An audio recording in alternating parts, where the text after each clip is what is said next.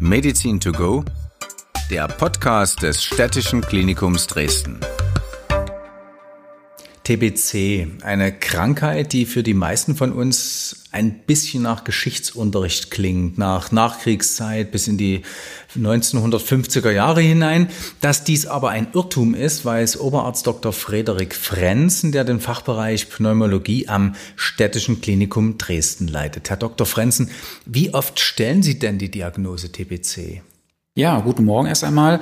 Äh, die Diagnose einer Tuberkulose, einer TBC, ist natürlich jetzt nicht so häufig wie zum Beispiel eine COPD oder Asthma, aber sie kommt wiederkehrend und regelmäßig vor.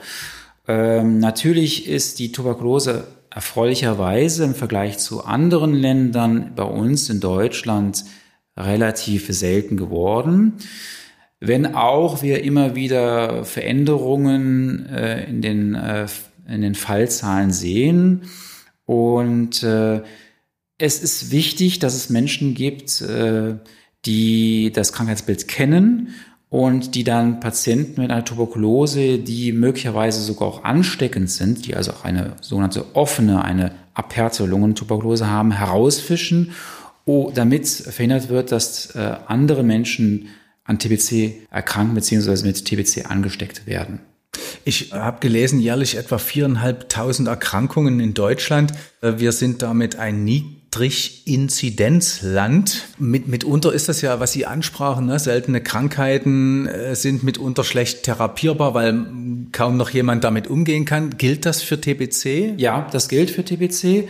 Also es ist irgendwie so ein bisschen aus dem Bewusstsein äh, oder aus dem Fokus geraten. Ähm, früher, ja, Sie hatten es ja richtig erwähnt, äh, war es deutlich häufiger.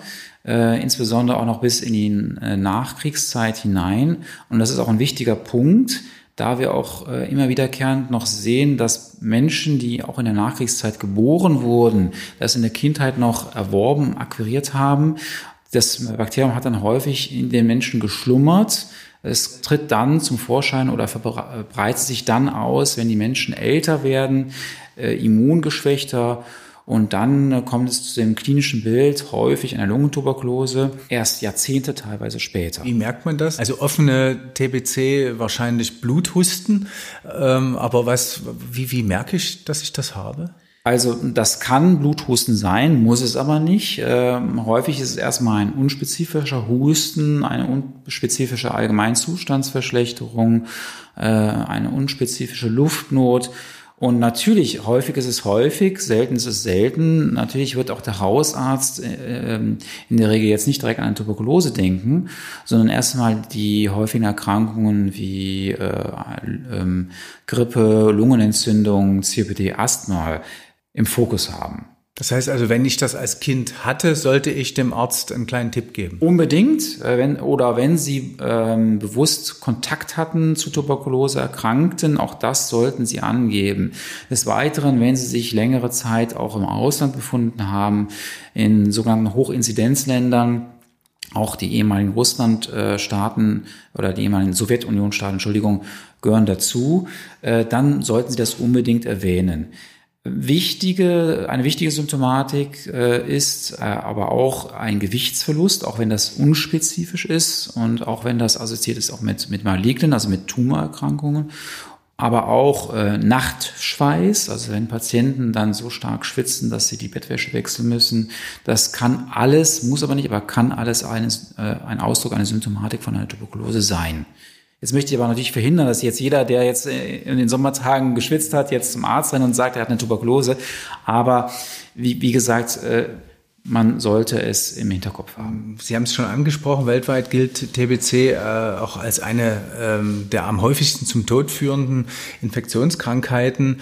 Ähm, nun kommen ja Menschen aus Kriegsgebieten auch zu uns. Wie, wie groß ist denn die Gefahr oder wie, wie groß muss die Angst sein, hier äh, sich an TBC anzustecken bei uns? Ich bin da ganz vorsichtig und möchte keineswegs jetzt, äh, dass das, äh, da das zu einer Stigmatisierung kommt von, von Flüchtlingen.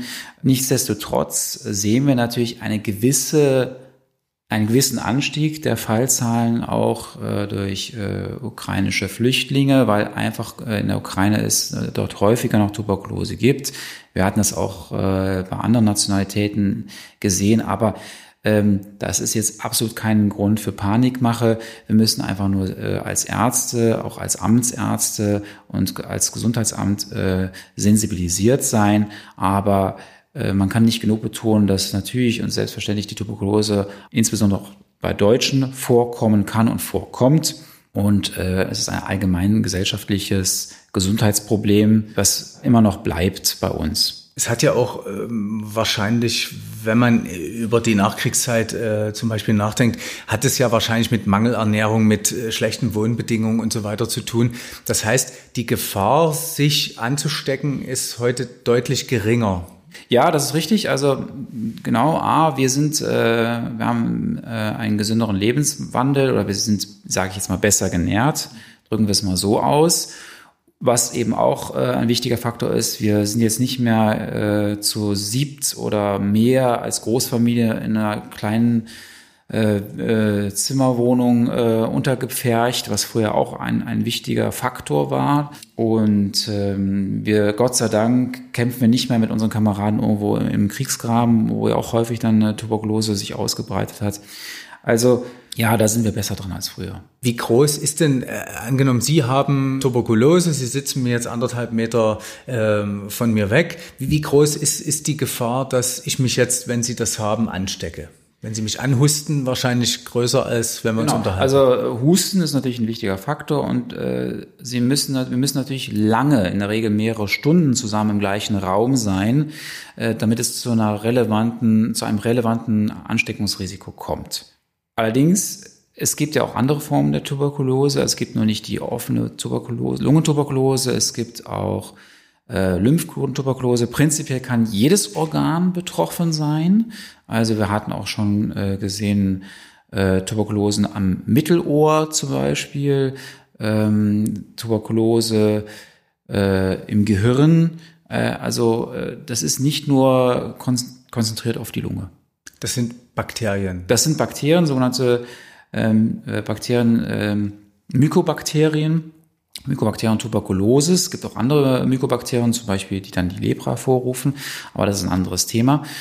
Genau, das sind Bakterien, keine Viren, die sich sehr langsam äh, teilen und die ähm, sich aber auch lange, ich sag jetzt mal, schlafen können im Körper, um dann irgendwann wieder in den, den Teilungsmodus überzuwechseln. Das heißt, ähm, für mich als Laien mal ein bisschen naiv gefragt, Impfen kann man sich nur gegen Viren oder kann man sich auch gegen Bakterien impfen lassen? Also es gab oder es gibt noch die sogenannte BCG-Impfung, die aber bei uns nicht mehr empfohlen ist. Ähm, die das Risiko senkt äh, bei, bei Kindern. Ähm, aber es gibt da bei Tuberkulose keinen hundertprozentigen Schutz durch eine Impfung. Ähm, Ältere kennen das ja noch wahrscheinlich so ein bisschen, äh, die sogenannten Röntgenbusse, also die Röntgenreihenuntersuchung, mhm. dass man, da kam also Busse mit, mit ähm, wurde untersucht. Wären Sie als Mediziner dafür, solche Vorsorgeuntersuchungen wieder einzuführen? Nein, nein. Sie müssen ja immer das, das äh, Risiko der Strahlenexposition, der Röntgenstrahlen im Verhältnis setzen zu dem Risiko oder zu dem, der der, der Wahrscheinlichkeit, der mhm. Möglichkeit, dass sie eine Tuberkulose detektieren können. Und das steht äh, heutzutage bei uns in Deutschland in einem absoluten Missverhältnis. Also das wäre nicht kein adäquates Mittel. Gibt es Vorsorgeuntersuchungen, vielleicht zumindest für die, die betroffen sein könnten? Selbstverständlich. Also wenn Sie jetzt, äh, also wir als Ärzte, als medizinisches Personal sind natürlich verpflichtet, äh, Fälle zu melden an das Gesundheitsamt. Und das ist besonders wichtig dann, äh, wenn es Patienten betroffen hat, die eine offene Lungentuberkulose hatten. Und das Gesundheitsamt führt dann schnell und intensiv Befragungen durch, versucht die Kontaktpersonen zu ermitteln. Das kann manchmal sich auch über Land Ländergrenzen hinaus bewegen, wie wir auch jetzt äh, in der Vergangenheit bemerkt hatten. Und äh, dann, in diesem Fall natürlich, ist es dann auch durchaus angebracht, auch mal Lungenröntgenaufnahmen durchzuführen, dann auch sogenannte ICRA-Tests durchzuführen. Das heißt, wir gucken dann, ob der oder die Patientin schon äh, Kontakt hatte zu Tuberkulosebakterien. Da kann man nach spezifischen Abwehrzellen suchen im Blut, äh, die sich auf Tuberkulose spezialisiert haben. Die kann man nachweisen. Ähm, also das sind wichtige Werkzeuge. Und es gibt äh, im, im Fall, dass es so ist, sozusagen, gibt es auch Mittel, die dann sehr, sehr gut helfen können. Ja, in der Regel gibt es das. Da gibt es eine Standardtherapie, die sich über sechs Monate hinwegzieht. In der Regel äh, wird die Anfangsbehandlung im Krankenhaus durchgeführt, mindestens 14 Tage. Da gucken wir, ob der, der die Patientin die Medikamente gut verträgt, weil natürlich jedes Medikament potenziell auch Nebenwirkungen haben kann. Aber auch dann können wir noch auf Ausreichpräparate wechseln. Es gibt allerdings auch sogenannte MDR-Tuberkulosen, also Multi-Drug-Resistant Tuberkulosen. Also dann wird es schon ein Stück weit schwieriger. Das heißt übersetzt gegen also Resistenz. Resistenz gegen die Standardmedikamente, zumindest gegen die ersten beiden und wichtigsten, Rifampicin und Isoniazid. Wenn es ganz schlimm kommt, dann gibt es natürlich auch die sogenannten XDR-Tuberkulosen, Extensively Resistant Tuberkulosen. Dann äh, müssen wir dann schon auf andere Ausweichpräparate wechseln. Aber auch hier hat es einen deutlichen Fortschritt gegeben. Also es, es wurden in den letzten Jahren gab es auch ein, unter anderem ein neues Medikament, was entwickelt wurde, das Betaquilin. Und auch was die Therapiedauer betrifft, äh, ist es so, dass wir mittlerweile auch äh, resistente Tuberkuloseformen teilweise auch nur noch sechs Monate therapieren müssen, anstelle von zum Beispiel 18 Monaten wie früher. Das hört sich so an, dass Sie gut vorbereitet sind auf solche Fälle. Also wir sind vorbereitet. Es gibt natürlich immer Verbesserungsbedarf. Und natürlich bedarf es spezialisierter Ärzte. Also ich selber äh, bin ja auch Infektiologe und Tropenmediziner und das ist auch unser Schwerpunkt hier.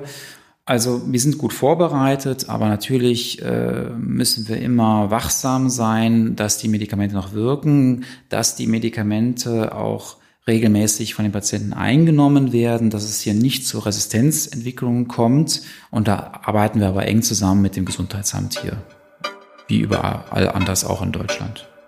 Vielen Dank. Meine Stadt, mein Klinikum.